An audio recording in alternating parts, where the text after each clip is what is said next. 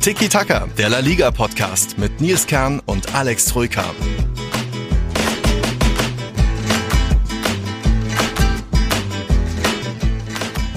Ho, ho, hola! Überraschung, kurz vor Weihnachten. Tiki Taka meldet sich nochmal mit einer normalen Folge. Also ich bin da. Alex, bist du auch da? Servus, frohe Weihnachten. Ah. Kann man das schon sagen? Sag mal frohe Weihnachten, schon, vor ja. Weihnachten? Ich dachte, das heben wir uns fürs Ende der Folge so, auf. Ach so, ah, das macht, okay. Jetzt hast du die ganze Spannung bei unserer Verabschiedung.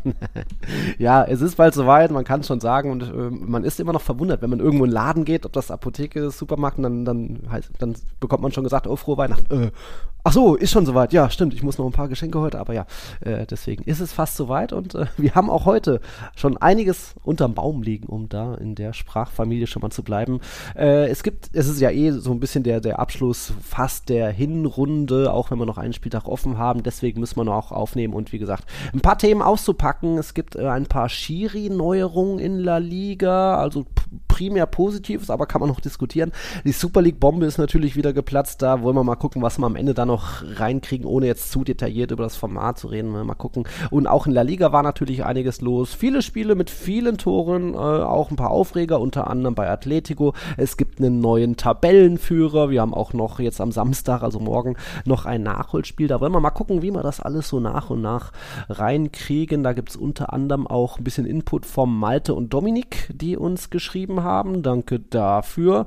Aber ich würde mal sagen, Alex, wir fangen mal locker an mit ein paar, mit diesen, was haben wir so, ein paar Schiri-Neuerungen, Updates rund um das Schiedsrichterwesen in Spanien, was jetzt so in den letzten Tagen bekannt gegeben wurde. Unter anderem eben, dass das halbautomatische Abseits kommen wird. Zwar erst zur Saison 2024-25, also im Sommer, aber das hat der Verband EFEF bestätigt. Das klingt schon mal gut. Man kennt es ja aus der Champions League, dass das gefühlt ein bisschen schneller und eben technisch sauberer, schärfer funktioniert als diese Standbilder, wo man nicht genau ne, pixelmäßig alles erkennt.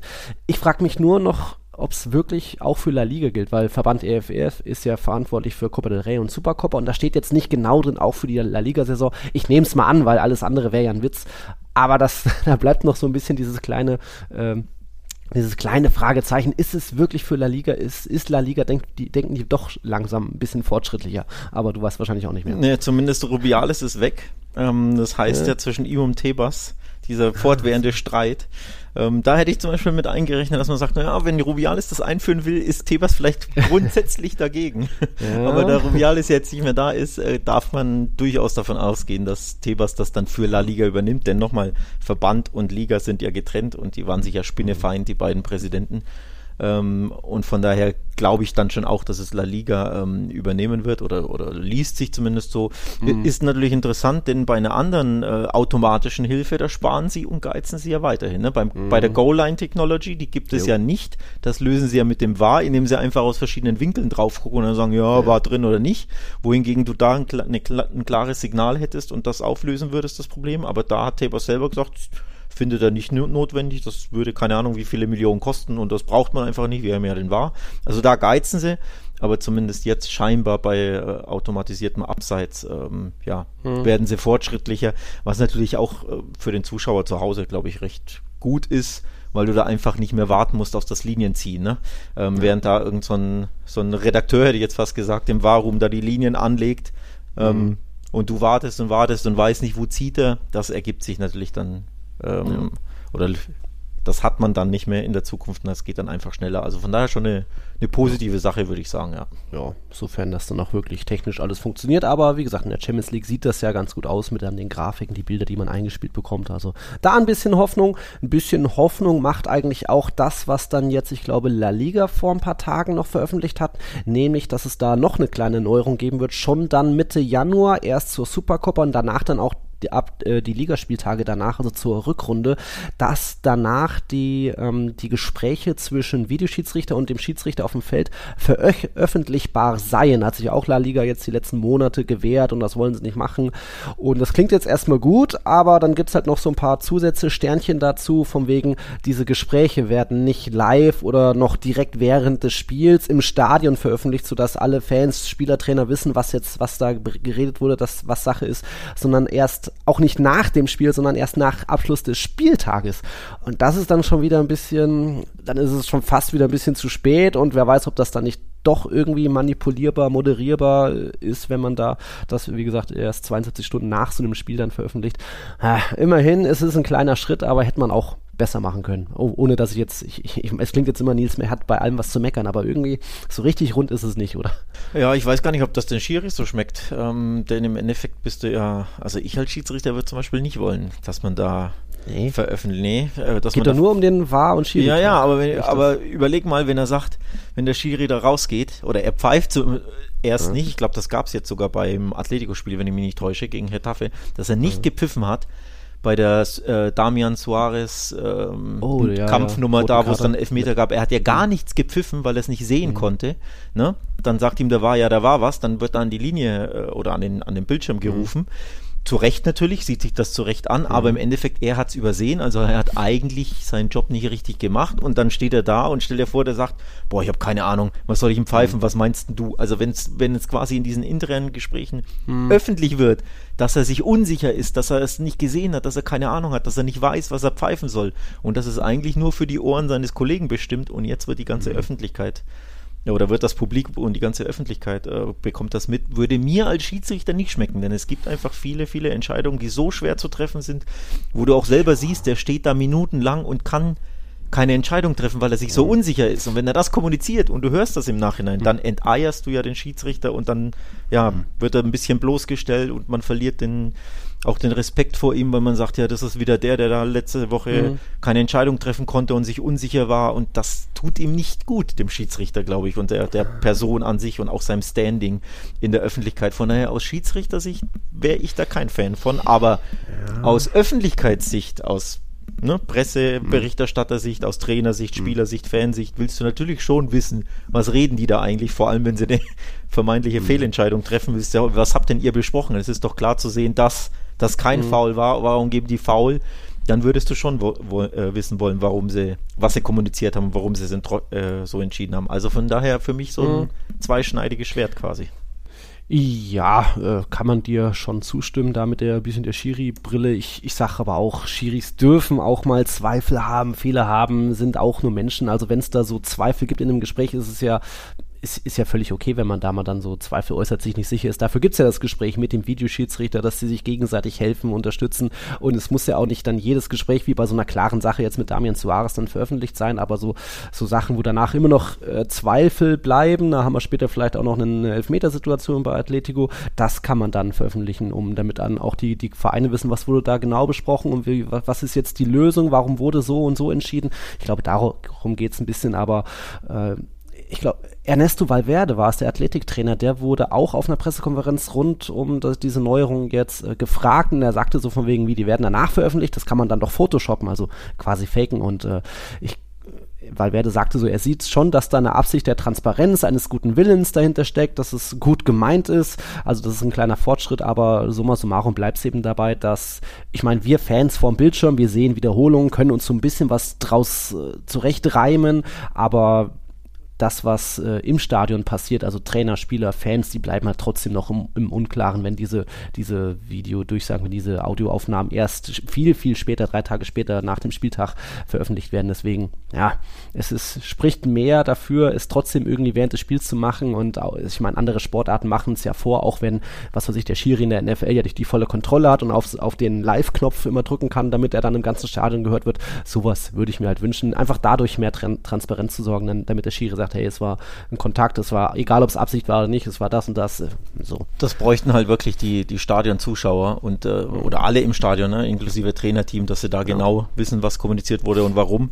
Aber grundsätzlich mehr Transparenz ist ja jetzt nichts Negatives. Von daher will ich es ja. jetzt gar nicht zu sehr kritisieren. Ja. Nur halt aus, aus also man kennt ja auch Spanien und die Öffentlichkeit, man weiß, wie sehr die Medien Polemiken lieben mhm. und man weiß halt daraus, dass sich die Presse da draufstürzen wird, sobald einer eine strittige Entscheidung trifft und dann die mhm. Audiodatei veröffentlicht wird oder verschriftlicht veröffentlicht wird, dass sie sich da draufstürzen werden und da, daraus wieder Polemiken generieren aus, aus den Aussagen etc. So sehe ich das halt ein bisschen einfach skeptisch, weil man einfach die, ja, die, gerade die spanische Presse kennt und das für Schiedsrichter dann einfach kein ja, nicht unbedingt positiv ausgelegt werden könnte. Das, das sehe ich halt so ein bisschen skeptisch. Aber grundsätzlich für Fans, für Trainer für Öffentlichkeit ist Transparenz natürlich immer was Positives. Mhm. Ja, okay. Und dann abschließend zum Schiri-Thema hat uns noch Malte geschrieben und das finde ich auch sehr erwähnenswert, weil wir auch auf das Thema Schiedsrichter haben.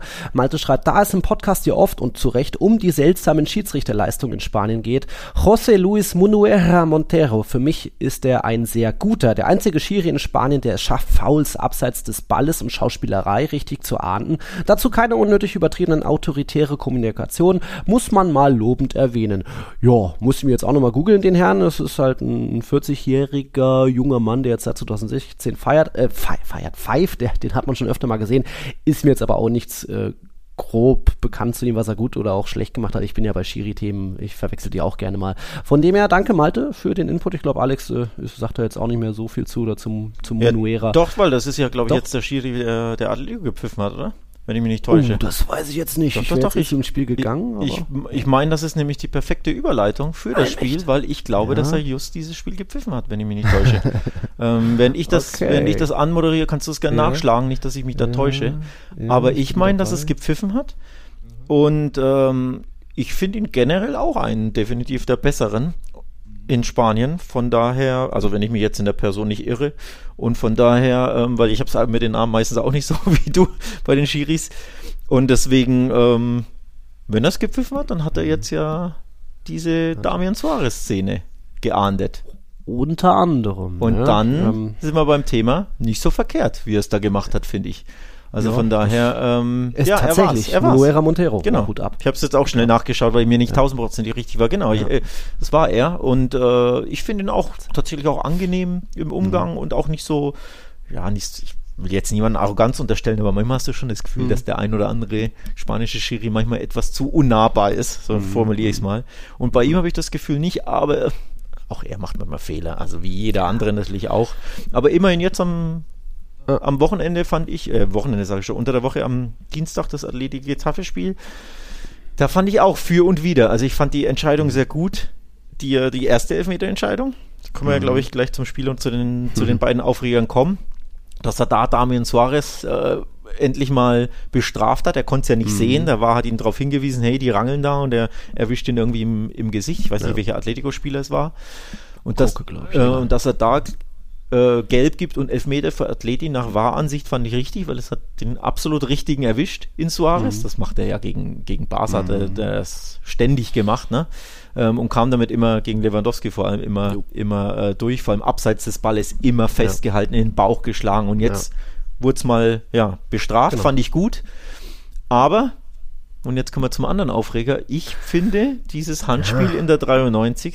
ist für mich kein ahndungswürdiges. Da hätte ich keinen Elfmeter gegeben und von daher, wenn ich jetzt Monuera lobe, muss ich ihn leider für die Szene kritisieren. Ich fand es eine Fehlentscheidung, ehrlich zu sein. Ja, also wir sind beim Spiel, es ist 3-3 ausgegangen, obwohl Atletico ging in Führung, hat irgendwann dann auch 3-1 geführt, aber irgendwie kam dann noch Getafe zu zwei sehr späten Toren. Äh, zwei Ex-Madrilenen haben da noch getroffen, Oscar Rodriguez in der 87. und dann in der 90. Minute kam es dann zu dem ja, Aufreger in diesem Spiel.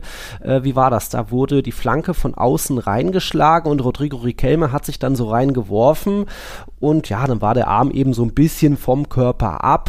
Schwierig das zu entscheiden, weil es ja auch kurze Distanz war. Aber ich sage, in der Wiederholung sieht man, dass der Arm halt, wie, du hast immer diesen, diese natürliche Bewegung, dass du in der Grätsche im Flug, dass der Arm da nicht komplett am Körper ist, ich weiß. Aber worauf ich hinaus will, in der Zeitlupe sieht man so ein bisschen, dass Rodrigo Riquelme, dass der Arm nicht noch mehr zum, zum Körper hingeht, so von wegen, ich zieh zurück, sondern es geht eher ein bisschen in Richtung des Balles.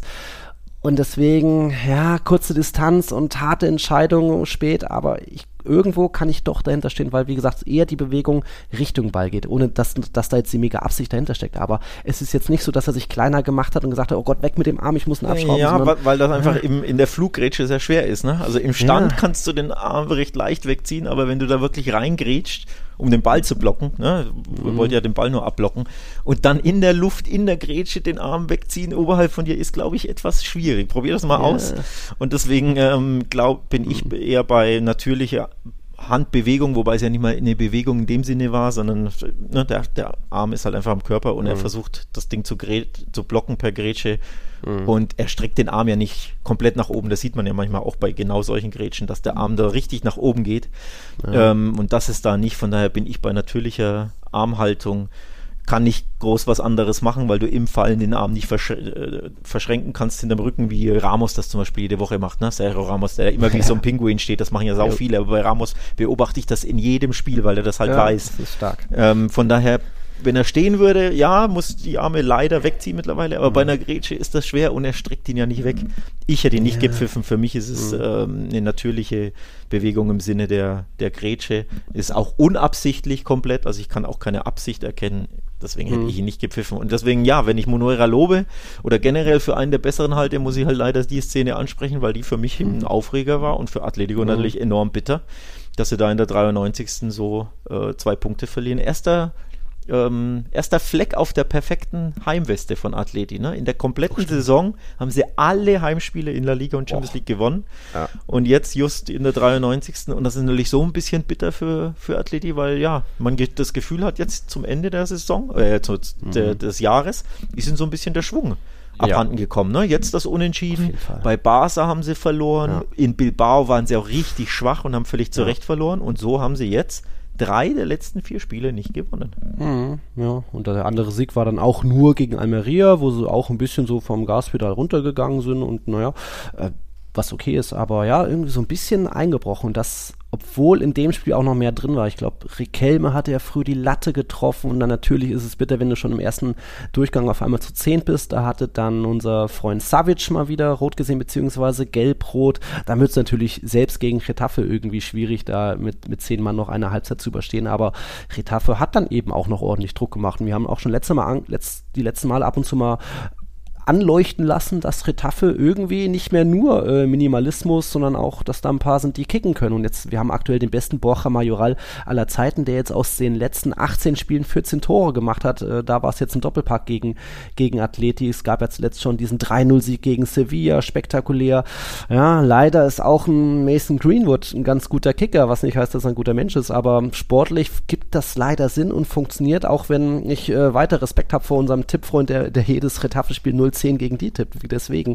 Aber ja, Retafe steht nicht ganz zu Unrecht mittlerweile auf Platz 8 und hat sich da auch irgendwo einen Punkt verdient gegen, gegen Atleti, auch weil es eben aus Chancensicht, weil da einiges drin war ist bitter mit dem Elfmeter, aber nochmal, für mich kann man jetzt so geben. Egal. Ich, ich glaube, äh, Retafe hatte sogar mehr als 25 Schüsse in dem Spiel. Ja, also natürlich Retafe. bedingt, ist ja doch mhm. bemerkenswert, auch ja. wenn sie natürlich lange in äh, Überzahl waren, aber mhm. durchaus bemerkenswert ähm, dass sie da so Dampf gemacht haben und so ähm, abschlussstark waren. Und sie sind, glaube ich, bei den erzielten Toren auch in den Top 10 mittlerweile. Zwar trotzdem nur 24 in 18 Spielen, mhm. also klingt nach wenig, aber in Spanien fallen halt nicht immer so viel Tore. Und ich meine, sie sind da in Top 10. Also du musst auch sagen, ich will sie jetzt nicht loben, weil das mm. schmeckt mir selbst nicht. Mm. Aber man muss ehrlich sagen, nur vier Niederlagen das ist wieder das Bordalas Retafe, das damals ja sogar in Europa spielte oder eher regelmäßig genau. in den Top Ten zu verorten war. Also er hat sie da wirklich wieder auf diese starke genau. Stufe gebracht. Hätte ich so ja. nicht gedacht, von daher muss man schon auch ein bisschen Respekt zollen. Und das auch ohne zwei ihrer Topspieler. Also Enes Ünal ist immer noch in der Regeneration, wird bald zurückkehren. Dann haben wir auch noch Arambari, der operiert wurde, der wird wohl auch bis Saisonende ausfallen, also da noch so eine große Verletzung. Deswegen ist das schon spektakulär. Ich muss nur noch mal sagen, ich habe das Spiel nicht live gesehen, ich habe mir danach nur die Highlights auf The Zone angesehen und ich muss einfach mal sagen, wie katastrophal die das teilweise machen. Wieder dieser Live-Ton vom Kommentator einfach nur lieblos zusammengeschnitten wird. Dem wird mitten im Satz wird, wird endet einfach der, der, der Satz. Also der, es gab öfter mal so die Szene wie nach der, dem Elfmeter von Suarez, von wegen die Einwechslung hat, vorbei. Oder auch dann irgendwie bei dem Elfmeter geht es einfach nur, das ist nicht im Sinne, und dann hört es schon auf. Also ja, ich weiß, ein bisschen Geld sparen muss wahrscheinlich auch The Zone und es gibt nirgendwo die Verpflichtung wahrscheinlich, dass sie jedes Spiel äh, auf Deutsch kommentieren oder ausführliche Highlights machen, aber es wird schon meiner Meinung nach, muss ich mal sagen, sehr stiefmütterlich hier behandelt, dass da, wenn überhaupt mal vier Spiele generell in der Liga am Wochenende äh, mit deutschen Kommentar sind und dann ausführliche Highlights gibt's auch nur bei den wenigsten, wenigsten. Also ich glaube, Barca Almeria, die Highlights waren auch nur so zusammengeschnitten, ohne dass man ein bisschen was erfahren hat über die Tabellensituation oder Verletztenlage oder dass sie jetzt nochmal nach Amerika reisen, da war ja auch noch was. Oder auch in den, in den Highlights, was wir auch noch hier zumindest erwähnen müssen, wurde auch nicht erwähnt, dass der Antoine Griezmann für ein bisschen äh, Historie, Geschichte, Rekord gesorgt hat am Wochenende. Mit seinem Doppelpack ist er jetzt, darf er sich jetzt als Rekordtorjäger von Atletico bezeichnen. Seine 173 Tore sind gemeinsam Platz 1 mit dem großen, legendären Luis Aragones. Also da Glückwunsch nochmal dahin zu Griezmann. War ja nur eine Frage der Zeit, bis er das schaffen würde, aber ist schon eine Ansage, ohne dass er jetzt der mega ultimative Überangreifer ist, sondern ja eher einer, der überall so ein bisschen auf dem Feld ist, aber eben immer wieder den Unterschied macht, auch wenn jetzt mal zwei Tore nicht ausgereicht haben. Stimmt, jetzt wo du es erwähnst, also erstmal, wow, Wahnsinn, was Griezmann da geleistet hat. Das ist einfach historisch.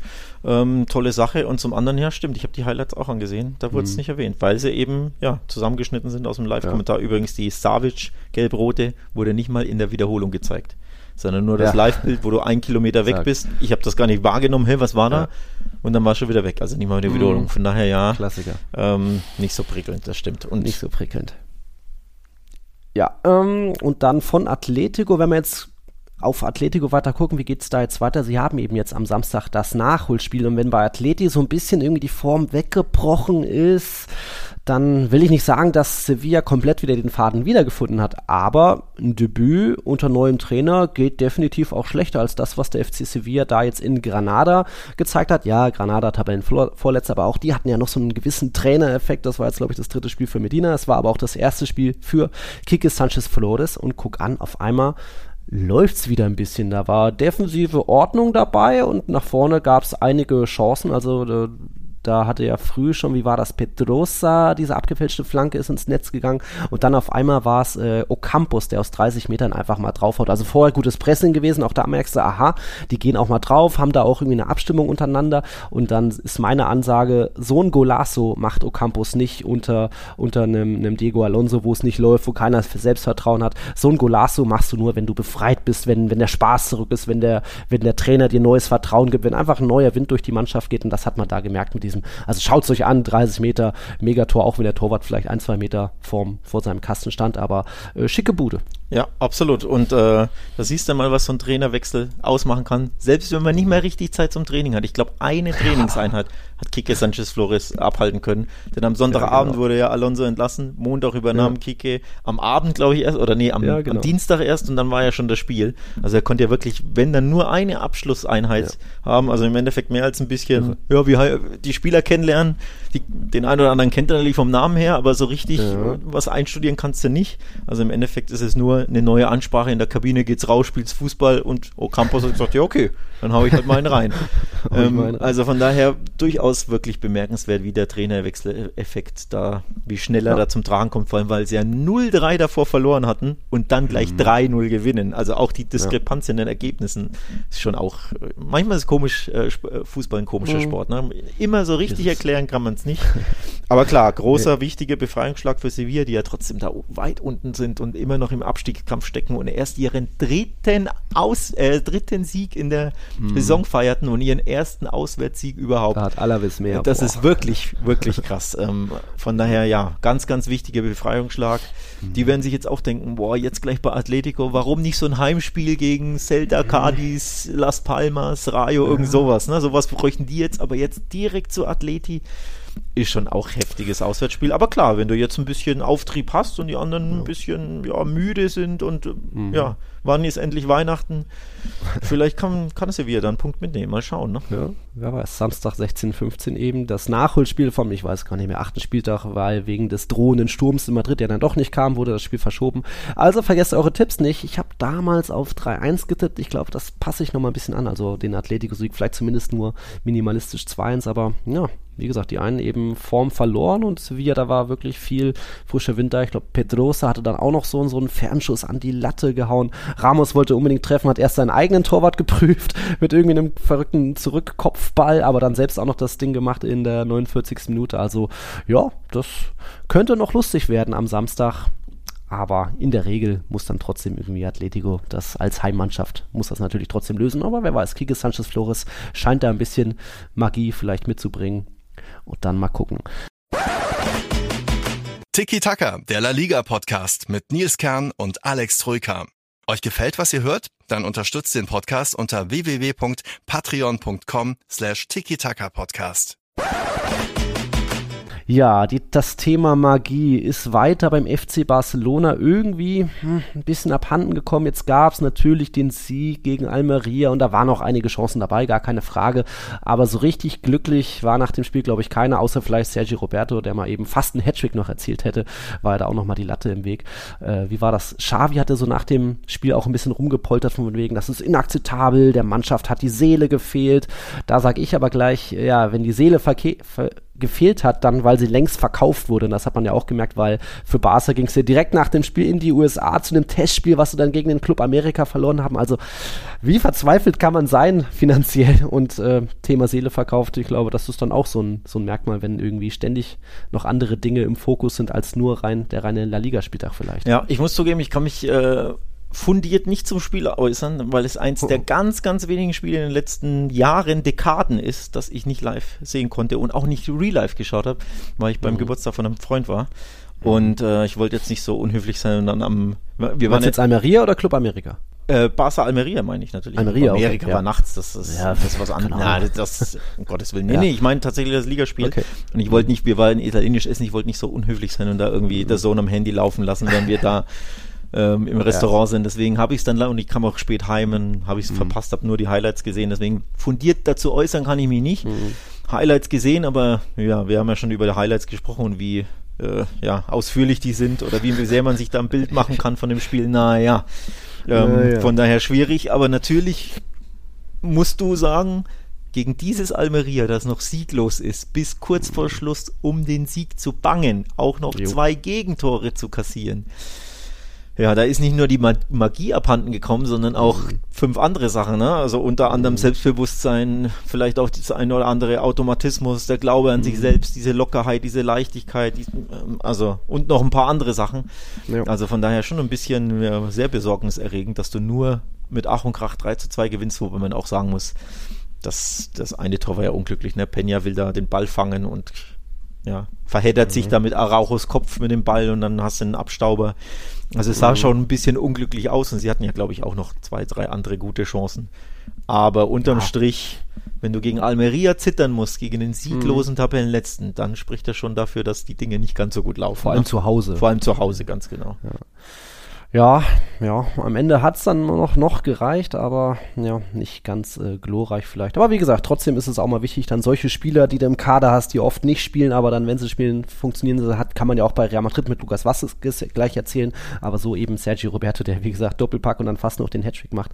Das ist schon mal äh, spektakulär, haben sie dann noch irgendwie okay gelöst, sind jetzt Dritter mit ihren 38 Punkten, also ist ja auch schon mal wichtig gegenüber Atletico, die das Spiel verloren haben und selbst wenn Atletico jetzt gegen Sevilla gewinnt, ist noch Barca davor, dank der vorerst besseren Tordifferenz, außer Athletik gewinnt jetzt mit drei Toren. Ja, aber du guckst auf Platz drei, welcher Coole macht das dann, ne? Ja, macht das denn, sondern man blickt ja nicht mhm. nach unten, also ja. muss man manchmal, aber will man ja nicht, sondern man guckt ja nicht, oh, wir sind jetzt Dritter zum Glück oder gut, dass wir den Rang sichern wollen. Ja, nee, nee, du willst ja nach oben blicken.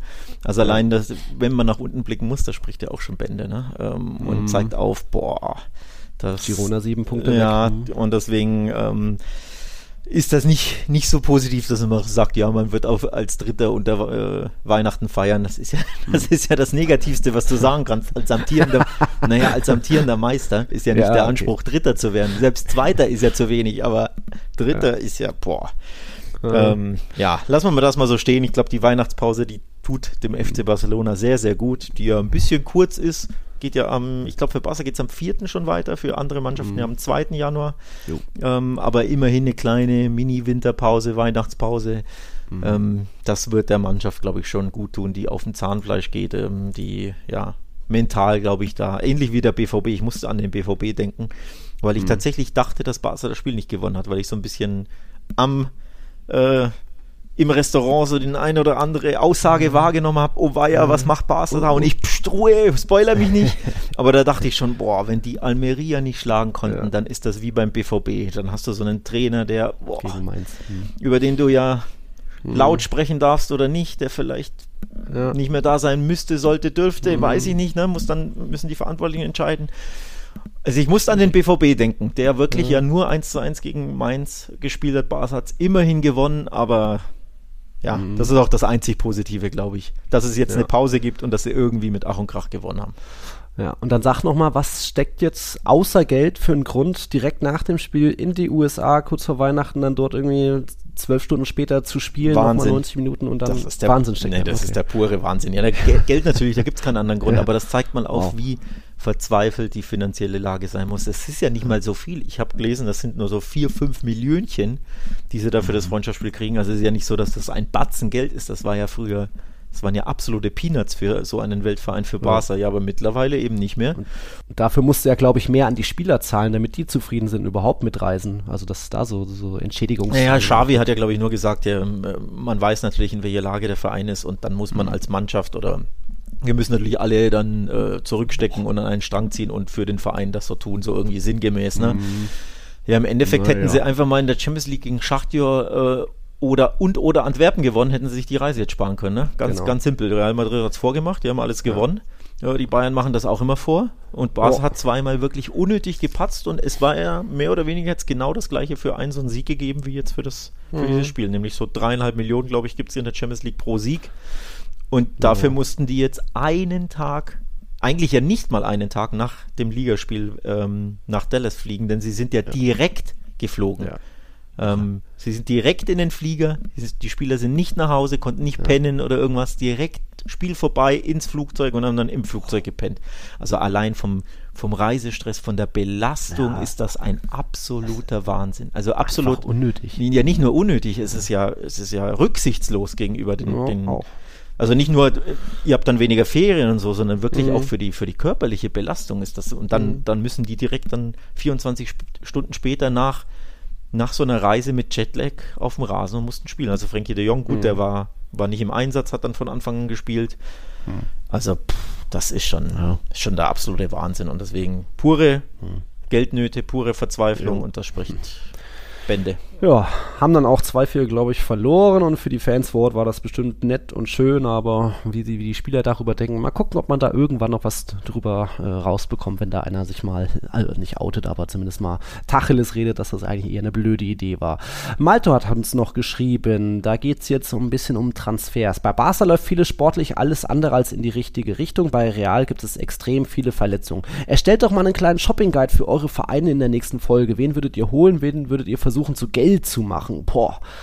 Äh, willst du anfangen? Also jetzt reine Wunschliste, glaube ich, könnte man jetzt natürlich äh, Haaland draufsetzen und dann irgendwie noch einen Rafael Leao draufsetzen, aber äh, hast du Wünsche jetzt, was, naja, was Laporta euch erfüllen wie kann? Wie geht denn ein armer Mann ohne Geld im Geldbeutel einkaufen? denn wenn wir über diese USA-Reise sprechen, mhm. die machst du ja aus Geldnöten, also weil du ja so dermaßen blank bist, dass du irgendwie mhm. vier, fünf Millionen mehr benötigst. Das heißt, du hast nicht wirklich Geld in deinem Shopping-Geldbeutel. Also ist das Thema mhm. Shoppen gehen ein bisschen schwierig. Ne? Ähm, sie haben gesagt, also öffentlich gesagt, ich weiß nicht, ob es Deco war oder Laporta, dass sie einen, äh, einen zentralen Mittelfeldspieler für die Rückrunde verpflichten oder leihen wollen. Mhm. Man sprach vom Vergleich zu Edgar Davids, der vor, weiß ich gar nicht, 20 Jahren oder so damals für die, für die Rückrunde verpflichtet wurde als ne, gestandener Abräumer im zentralen defensiven Mittelfeld und dass sie das quasi wiederholen wollen. Also eine, eine günstige Leihoption für das äh, ja, dünne Mittelfeld, weil mhm. Oriol Romeo ja da überhaupt nicht überzeugt hat. Und weil sie gemerkt haben, ja, nur mit Frenkie als alleiniger Sechser funktioniert das auch nicht so prickelnd. Wir brauchen da noch irgendeinen Pedri ist häufig verletzt, ne? Gündogan muss praktisch durchspielen. Ähm, also Gavi natürlich, die, auf die krasse Verletzung muss man reagieren und deswegen werden sie versuchen, der arme Mann, der blanke Katalane wird versuchen, irgendwie mit einer schmalen Mark da einen zentralen Mittelfeldspieler zu leihen. Also von daher, ja, ist das natürlich die, die, ähm, auf dem Wunschzettel ist da ein zentraler Mittelfeldspieler ganz oben, aber ich kann dir jetzt, weil sie so blank sind, nicht fundierten Namen nennen, dass man sagt, den müssen sie holen oder den werden ja. sie kriegen. Das ist natürlich ganz nee. schwer, wenn du. Geht da kein Kimmich auf einmal. Nee, das wird schwierig. Vor allem Laien ist ja auch immer so eine, also welcher jo. Verein will schon im mhm. Winter jemanden einen Spieler verleihen? So von wegen, ja, kommt zahlt das Gehalt, Hauptsache der ist weg. Das macht man ja auch nur, wenn man komplett in Ungnade gefallen ist bei seinem Trainer oder mhm. beim Verein oder so. Also ganz schwierig, ne, im Winter so eine Option zu ja. wählen gibt hier und da schon mal Leihgeschäfte, weil auch mal Spieler unzufrieden sein können, wie es letztes Jahr mit auch Cancelo damals war, der dann von Man City gegangen ist, wo dann auch der Verein vielleicht keine Steine in den Weg legt. So ein bisschen, was auch, glaube ich, Real Madrid bei einem Varan hoffen wird, wenn man, so gehen wir jetzt schon langsam zu Real Madrid dem Thema über, denn da Wunschtransfer ist natürlich ganz klar ein Innenverteidiger, hatte ich ja schon nach dem Militao Kreuzbandriss gefordert und jetzt nach Alaba sowieso. Und jetzt hat auch noch Nacho diesen Bärendienst äh, erwiesen, mal bes besprechen wir gleich, aber dass da natürlich ein Innenverteidiger kommt, der auch schon mal seine 20, 30 Champions League Spiele hat und nicht erst irgendwie 22 ist, das wäre schon sehr wünschenswert und halte ich auch für realistisch, dass man zumindest mal anfragen wird, wie da die Konditionen wären, damit dann auch United Platz hat im Kader.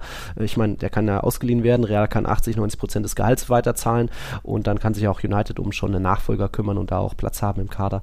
Also halte ich Varant für auch eine wahrscheinliche realistische Option, ob es dann wirklich man sich einigen kann, weil so viel Geld will dann Real, glaube ich, auch nicht in die Hand nehmen oder sagt sich, auch notfalls, wir haben ja noch hier einen Schuamini, der hat das gut gemacht und notfalls können auch noch mal Mondi oder Cavachal, haben auch schon mal innen ausgeholfen und wir haben auch noch den einen oder anderen Jugendspieler. Das wäre so wirklich die absolute Notlösung, wenn man sich ja weder mit Varan noch, was weiß ich, notfalls eine Pepe nicht einigen kann. Aber ich glaube, Pepe ist mit 40 eh schon zu alt. Varan mit 30 würde da noch ganz gut reinpassen, um, um zumindest zu sagen, ich setze mich gerne bei euch auf die Bank, mach so jedes dritte Spiel, dann gehe ich wieder zurück, äh, um einfach hier wieder ein bisschen seine Einsätze zu kriegen, noch mal ein bisschen Real Madrid zu erleben. Aber hat man auch schon in der letzten Folge andere Wünsche, auch wenn es darum geht, Spieler verkaufen eigentlich bin ich ziemlich zufrieden mit dem, also was heißt zufrieden mit dem Kader? Natürlich fehlt da vorne in der Offensive einer. Ähm, und jetzt auch mit Blick auf die Linksverteidigung sagen ja auch viele, ah, der eine muss weg oder der andere muss weg. Ich würde mir das gerne noch bis Saisonende anschauen, weil Monti für die defensive Stabilität äh, steht, weil ich in Fran Garcia viel sehe, aber er offensichtlich noch ein bisschen Zeit braucht. Deswegen ist da jetzt nicht, wo ich sage, hey, einer muss weg, damit wir Platz haben für Davies oder wen auch immer. Von dem her bin ich mit den Spielern, die da sind, zufrieden. Auch mit einem Ceballos und mit vielen anderen auch, einem Joselu. Es fehlt halt noch eher eine in der Offensive, aber ich will jetzt auch nicht einen Haaland oder einen Mbappé auf die Wunschliste setzen, weil das wäre obvious. Ja gut, dann mache ich jetzt auch Name-Dropping. Mhm. Ähm, in beiden Richtungen. Verkaufen wird nicht passieren und weil mhm. der Spieler A nicht weggehen wird, glaube ich, und weil es auch keinen Sinn macht, weil sein Vertrag im Sommer ausläuft. Aber wer auf meiner Verkaufsliste wäre, äh, Liste wäre, wäre Alonso.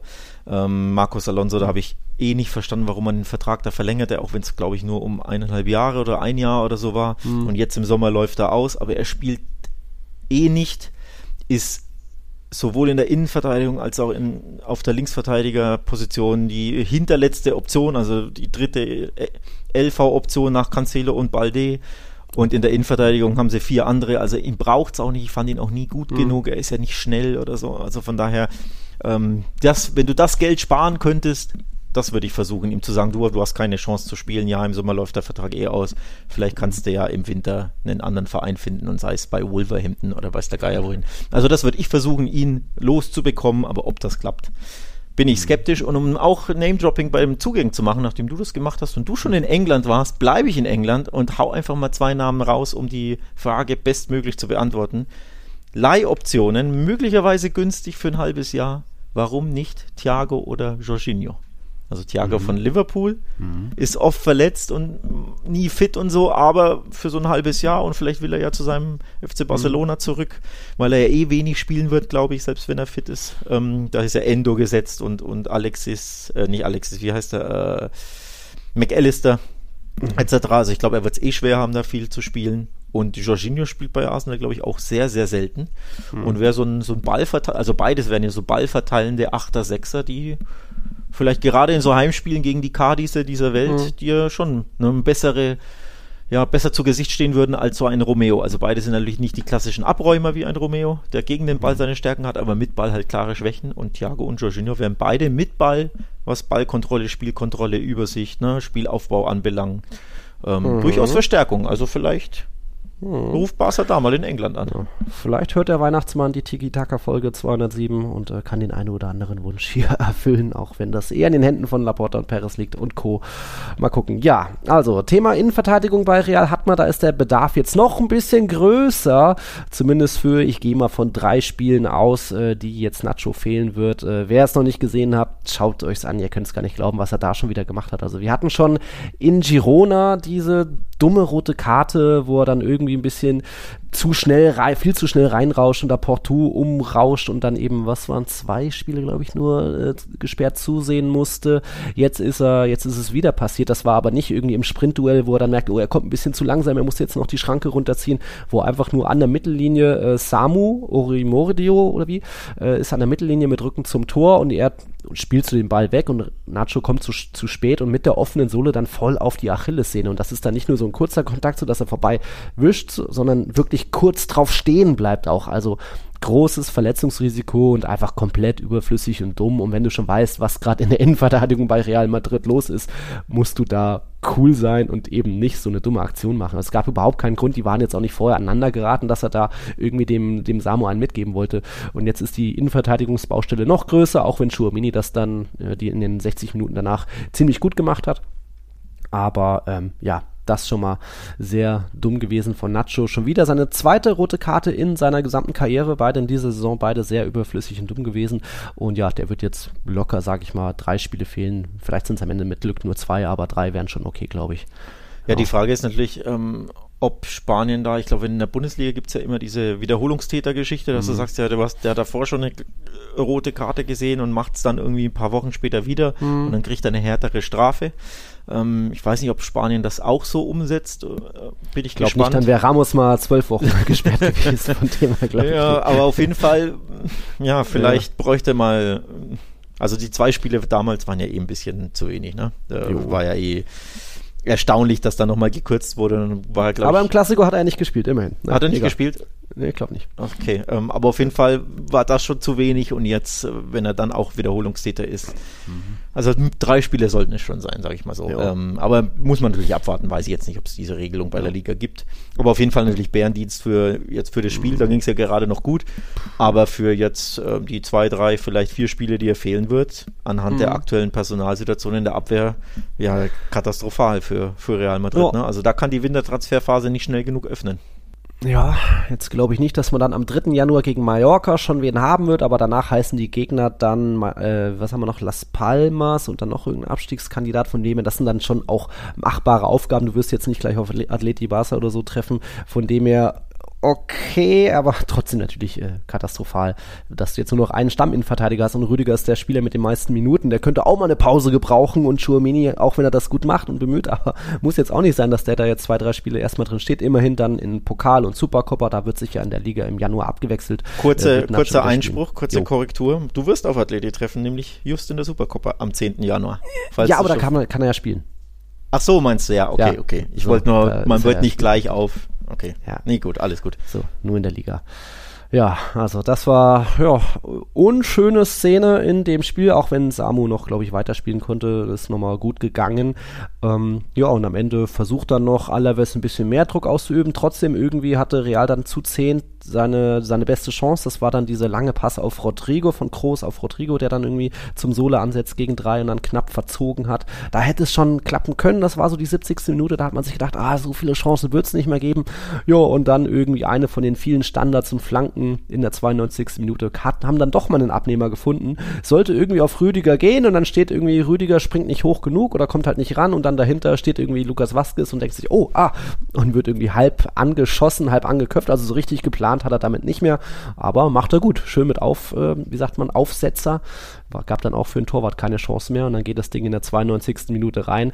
Äh, also Sieg in, in der 92. ist schon mal lecker, in Unterzahl und auswärts. also ich habe gelacht. Ja, ich, ich kann ich dir vorstellen, wer, nie, wer, nicht gelacht hat, äh, war Luis Garcia, der, der Alaves-Coach auf der Bank war das okay. eine Schimpftirade, ne? Also, wie ein Rohrspatz schimpfen wird er mir nicht annähernd gerecht. Er hat ja 30 Minuten ja. gewütet. Sekunden. Und, äh, Sekunden, nicht ja. Minuten, ja, sorry. 30 Sekunden gewütet. Es fühlte sich wie 30 Minuten an, muss man ehrlich sein. Also dieses Video ging ja, ja. viral auf Social Media. Wahnsinn.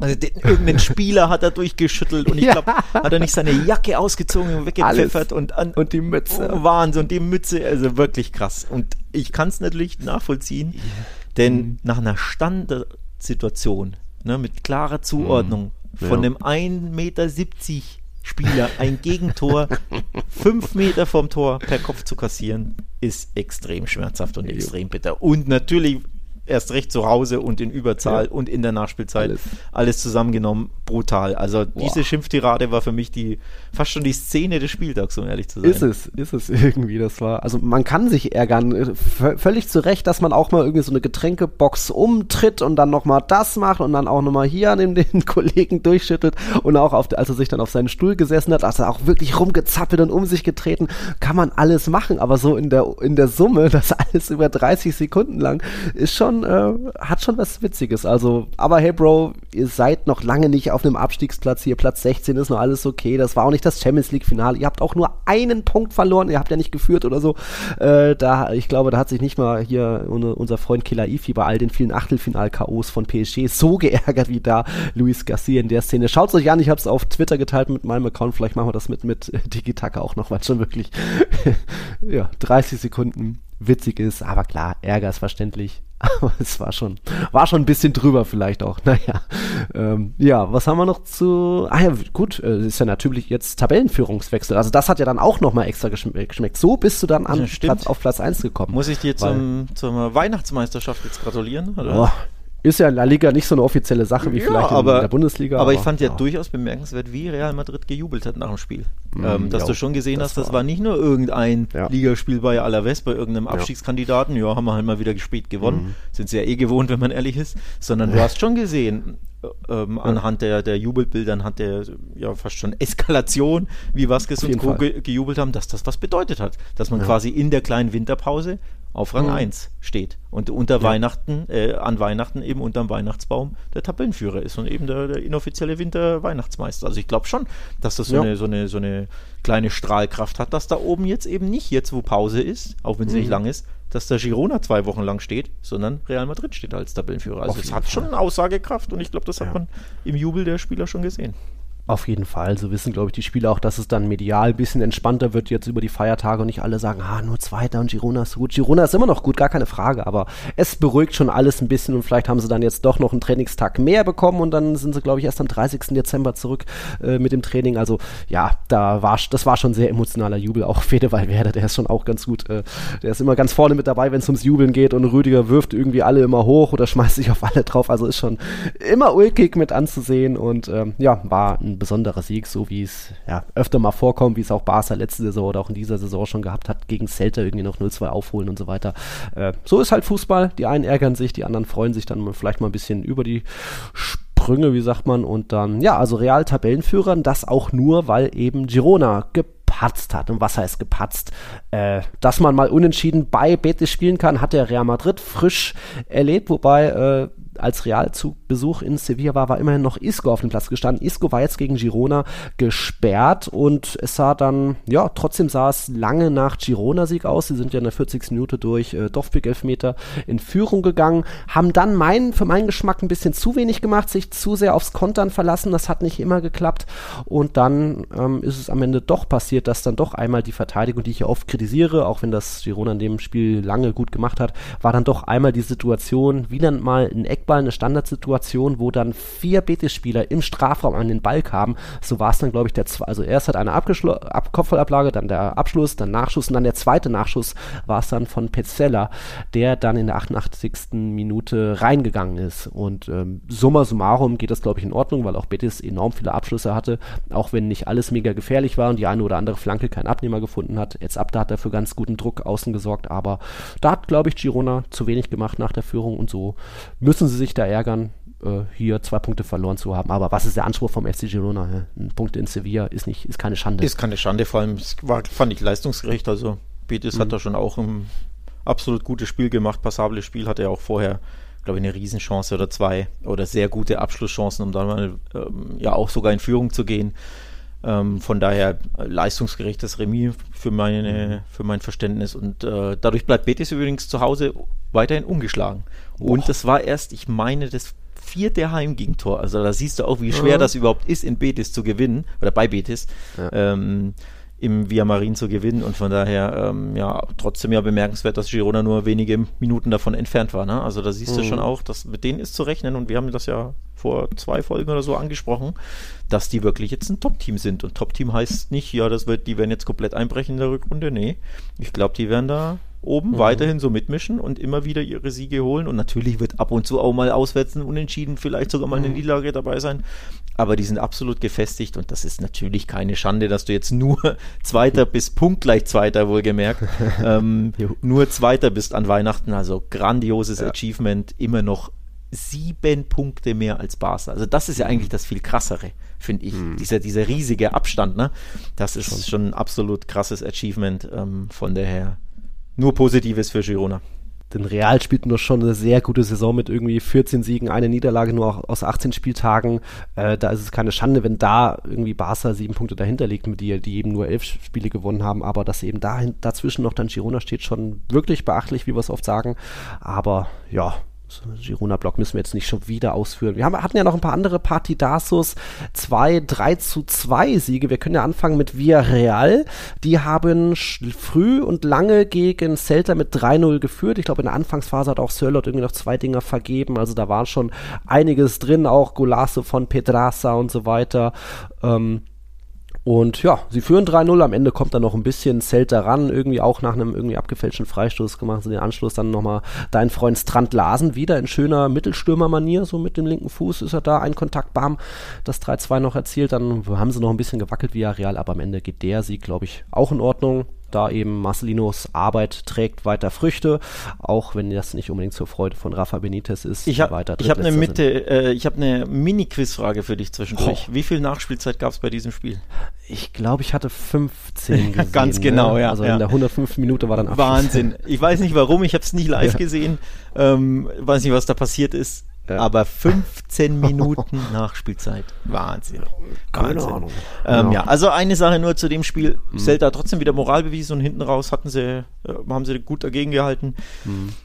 Bitter für sie, dass sie natürlich nach ihrem ersten Heimsieg direkt dann wieder verlieren, ne? mit einem dann mhm. doch schlechten Gefühl in die Weihnachtspause gehen. Aber dieses, dieser Elfmeter zum 3 zu 0 für mich eine katastrophale Fehlentscheidung. Und vor ja. allem nach Ansicht des war blieb dieser Pfiff bestehen. Das ist kein Foul, das ist nicht mal ein Rempler, das ist kein Stolpern, das ist kein Umhauen, das ist kein Festhalten, das ist einfach eine Schwalbe, zu, ne, ne, sagen wir 95% Schwalbe von Moreno, glaube ich, war es, der sich da wirklich Alberto. hinschmeißt, weil er minimal im Rücken was, was spürt und weil er sieht, der Ball ist eh schon weg. Und das mhm. Kuriose ist, der Schiedsrichter pfeift direkt Elfmeter, gibt ihm gelb, Normalerweise müsste, wenn er oh. pfeift, ihm rot geben, weil es keine Ballaktion war, also keine Aktion, die dem Ball gerichtet war vom ja, Celta-Spieler. Hugo Mayo oder wer es war, weiß ich jetzt nicht mehr. Ja. Sondern äh, es war ja keine Grätsche, es war ja kein, kein äh, Reinstochern, sondern es war ein von hinten Schubser ge gegen den Körper. Der Ball ist drei Meter weg. Wenn du da elf, äh, faul pfeifst, mhm. musst du rot geben. Also allein schon, dass er gelb gegeben hat, der Schiedsrichter, hat er schon eine Fehlentscheidung getroffen und es war nicht mal ein Foul. Und wenn du es dir in Zeitlupe ansiehst, Furchtbare Fehlentscheidung. War natürlich das 3-0, nicht das 1-0, ne? Vielleicht hat es nicht so viel ja. geändert, weiß man nicht. Wobei ja Selter trotzdem danach direkt aufgewacht ist und ich glaube, binnen fünf Minuten zwei Tore geschossen hat. Also, wer weiß, was da noch drin gewesen ist. Also, guckt euch die Szene gerne mal an.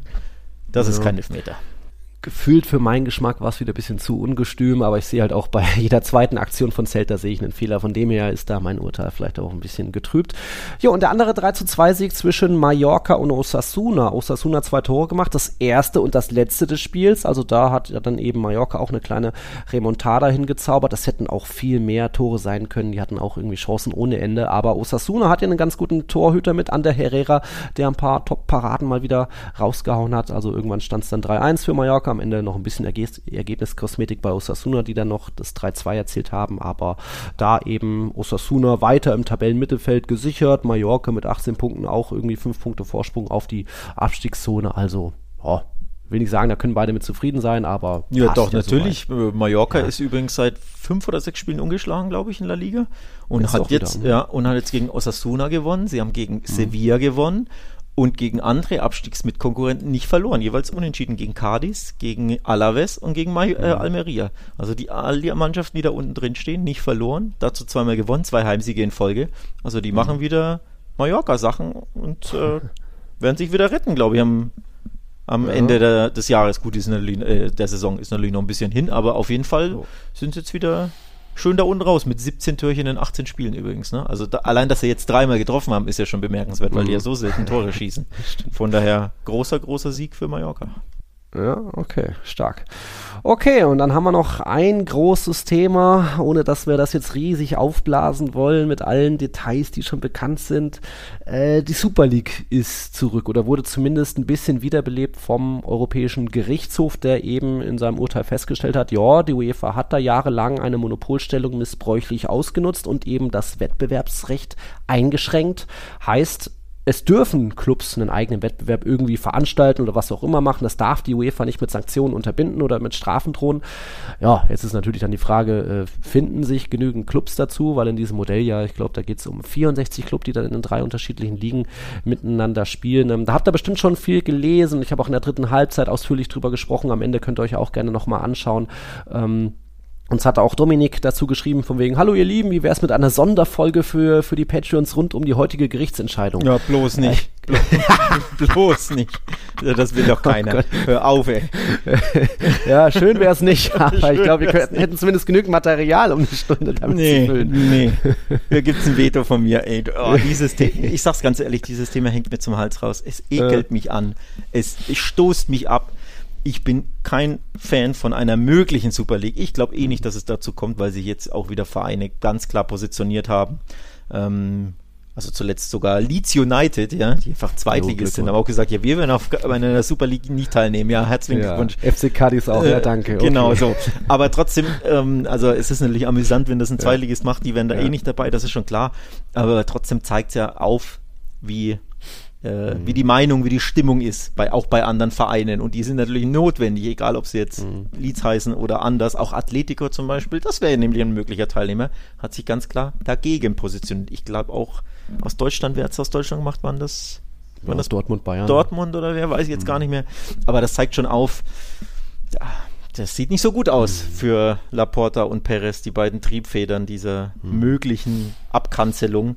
Und die UEFA ist natürlich stark dagegen und die Stimmung, die öffentliche, ist nicht so gut. Also von daher ist das, glaube ich, ein ja. trotzdem ein Rohrkrepierer, wird es, mhm. denke ich, bleiben. Außer natürlich, du kannst. Äh, Paris übrigens, sorry. Paris hat sich auch ganz klar dagegen positioniert. Ja, ähm, gut. Ja, nun, die sind ja auch in der ICE. Ja, egal. Egal. Ähm, aber auf ähm, jeden Fall, glaube ich, ähm, ja, ist das so ein, ein Sieg auf dem Papier, aber viel mehr vielleicht auch nicht ganz klar, es ist erstmal nur ein Sieg auf dem Papier, hat noch nichts zu bedeuten, dass es wirklich dazu was kommen wird, auch wenn da jetzt irgend so eine Art Konzept steht und das meiner Meinung nach auch zu schnell rausgefeuert wurde, statt erstmal nur über das Urteil und mögliche Folgen zu reden und naja. Ähm, ich, das, was man jetzt natürlich schon an Gegenreaktionen auch von Clubs gehört hat, glaube ich, darf man nicht zu hoch hängen, weil da, glaube ich, auch viel Politik im Spiel ist und die UEFA hat alle schon früh gebrieft von wegen, es könnte sein, dass am 21. Dezember das Urteil so, dann bereitet schon mal bitte alle Pressemitteilungen vor. Äh, Bernd Reichert, dieser Projektleiter, hat ja schon gesagt von wegen, oder danach hat er so einen kleinen Interview-Marathon gemacht bei Chiringuito und Dacedo und so weiter und sagte eben, ja, ihm haben auch ein paar Clubs so geheim geschrieben von wegen, ja, wir müssen halt, wir haben hier ein bisschen Druck, wir müssen das so schreiben.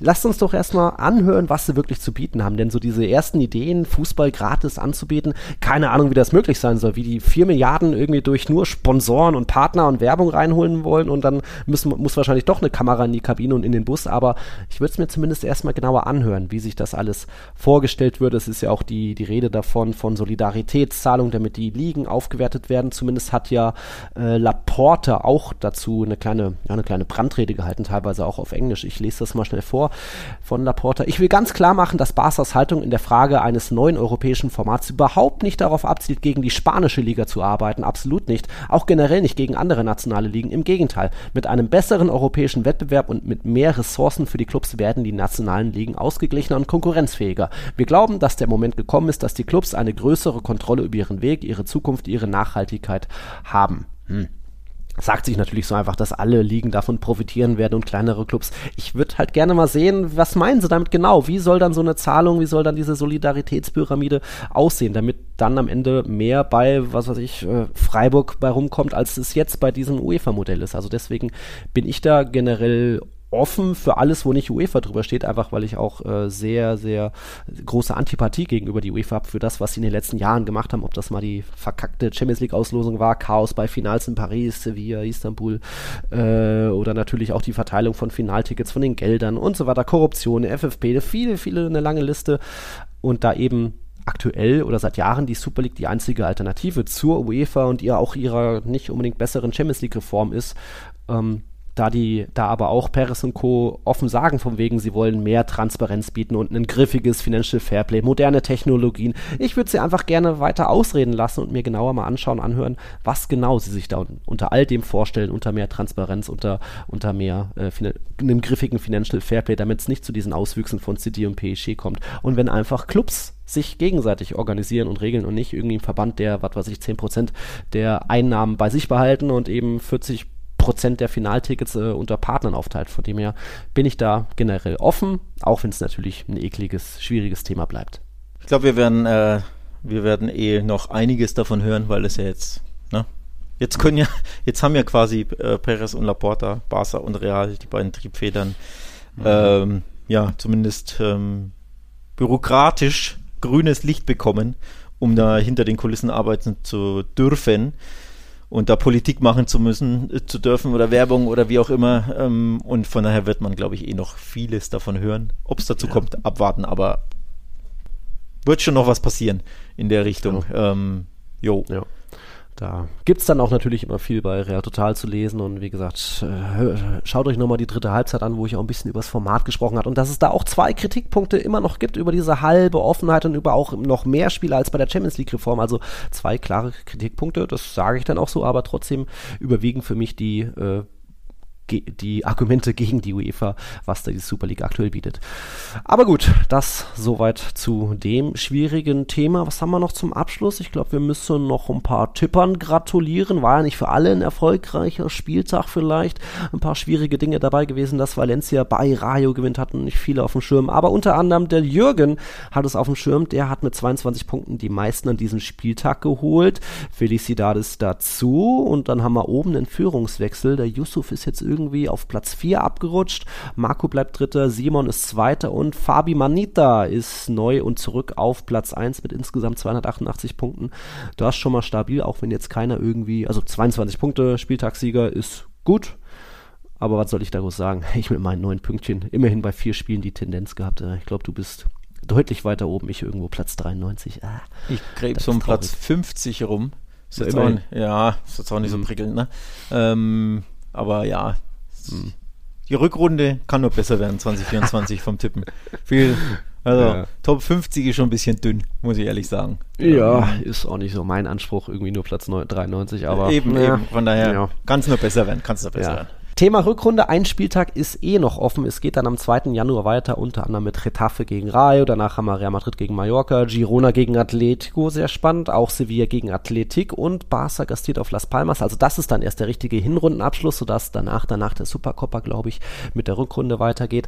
Wir wollen aber jetzt schon mal, das schon mal als kleiner Teaser hinsichtlich Sonderfolge und äh, Team der Hinrunde, Spieler der Hinrunde und so weiter das wollen wir jetzt wahrscheinlich schon nächste Woche aufnehmen, weil ja, es ist noch ein Spieltag offen, aber es ist, würde sich halt nächste Woche ganz gut dazu anbieten. Da haben wir alle Zeit und ihr vielleicht auch genügend Zeit, das anzuhören, um unsere Awards zu machen. Also das wird dann wohl Ende der nächsten Woche kommen, damit ihr das schon mal gehört habt. Hast du da gerade noch einen, einen, Zusatz zu oder? Ja, verspätetes Weihnachtsgeschenk, wenn man so möchte. Dass ah, wir mal natürlich. passt ja ganz gut, ne? Weil jetzt mhm. kleine Winterpause, Weihnachtspause ist mhm. mit den was 10, 12 Tagen ohne La Liga und da passt, finde ich, einfach gut, das als Break zu nehmen, egal ob danach noch ein Spieltag ist oder nicht. Das ist ja nur Makulatur, Bürokratie. Nee, ich finde, das passt sehr gut, dass man jetzt den Hinrundenabschluss macht, dass man Team der Hinrunde kürt ähm, und da ein bisschen äh, ja, den Blick zurück auf die Hinrunde wirft. Und das passt ja auch deswegen ganz gut, dass die Leute da schön eine Woche Zeit haben, das anzuhören, bis es weitergeht. Ne? Also es ist ja wirklich so ein kleiner Break und von daher passt das, finde ich,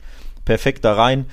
Schön. Und deswegen ein kleines verspätetes, wenn man so betrachten möchte, Weihnachtsgeschenk als Sonderfolge. Ja, das hier ist ja vorgezogenes Weihnachtsgeschenk und dann gibt es danach nochmal eins. Also da gibt es genug zu hören von Tiki Taka, auch wenn jetzt Samstag eben nochmal das Nachholspiel ist Atletico gegen Sevilla. Tippen nicht vergessen, wer es noch nicht eingegeben hat. Ich schaue nochmal, ob ich meinen 3-1-Tipp da nochmal reduziere. Und ja, ansonsten bleibt jetzt nur noch übrig, das, was, was du schon zu Saison, zu Saisonbeginn, zu Folgenbeginn gesagt hast, hier, frohe Weihnachten, Feliz Navidad.